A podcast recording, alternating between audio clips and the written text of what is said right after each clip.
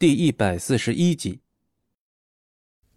这些东西全都是从你们赵家弄过来的，而且所有的药材全都是这个样子。什么？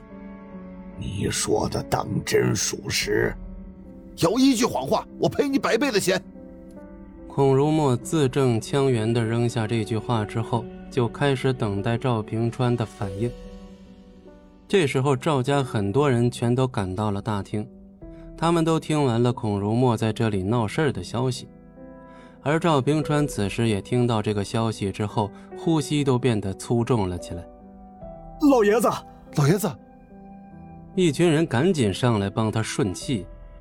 老爷子是非常重视自己的招牌的，但是现在他们的招牌却被自己儿子给毁了，他自然是气得火冒三丈。看到众人都到了自己面前，他立刻撑着轮椅从原地站了起来。没有人知道他身上的力气是哪儿来的，只能看到他脸上的胡须在不断的颤抖，似乎是想要把面前的众人撕碎一般。哎，老爷子，怎么了？一群人围住了赵平川，准备询问发生了什么。正好这个时候，赵飞龙也已经回到了这边。看到了父亲如此疯狂的模样之后，他本来想从旁边院子中离去，但是眼睛昏黄的赵老爷子还是在人群中发现了这道鬼鬼祟祟的身影。赵飞龙，你过来！赵平川几乎是用咆哮的声音在人群中呼喊，所有人的目光都聚焦在了他的身上。这个时候，赵飞龙站着的刘秘书也是自觉地后退了几步。这次的决定根本不是他做的，就是要问责也不应该他站出来。父亲，怎么了？在这一刻，赵飞龙的心中千回百转，但想了半天之后，依旧是没有什么办法去反驳现在的局面。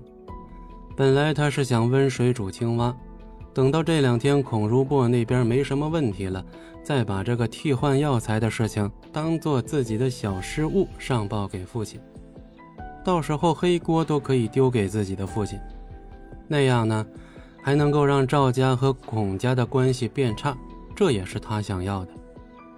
可没想到孔如墨这边竟然来得这么快，而且还闹得这么大，现在骑虎难下的就只剩下赵飞龙一人。你还问我怎么了？你自己摸着你那个被狗吃了的良心，看看发生什么了吧！砰的一声，赵平川把自己手上的一个账本扔在地上，掀起了无数的灰尘，在太阳下只看得清晰。大伯，你干什么了呀？大伯，咱们老爷子刚从床上站起来，你可不能再气他了。下面的一群小辈儿们在自己父亲的指示下，赶紧站出来替孔如墨等人说话。至于旁边的赵飞龙，则是身形显得更矮了几分。最近这段时间里面，他做了很多事情，其实都是背着他们家族偷偷去做的。现在看到自己事情败露，一股惶恐的感觉已经浮上了他的心头，但他的嘴巴依旧很硬。你们什么都不知道，在这叫什么呢？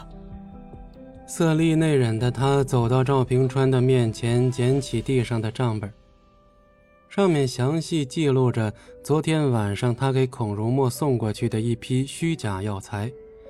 看到人证物证，赵飞龙还是不愿意去承担责任，而是迅速的把目光转向了站在远处的刘秘书。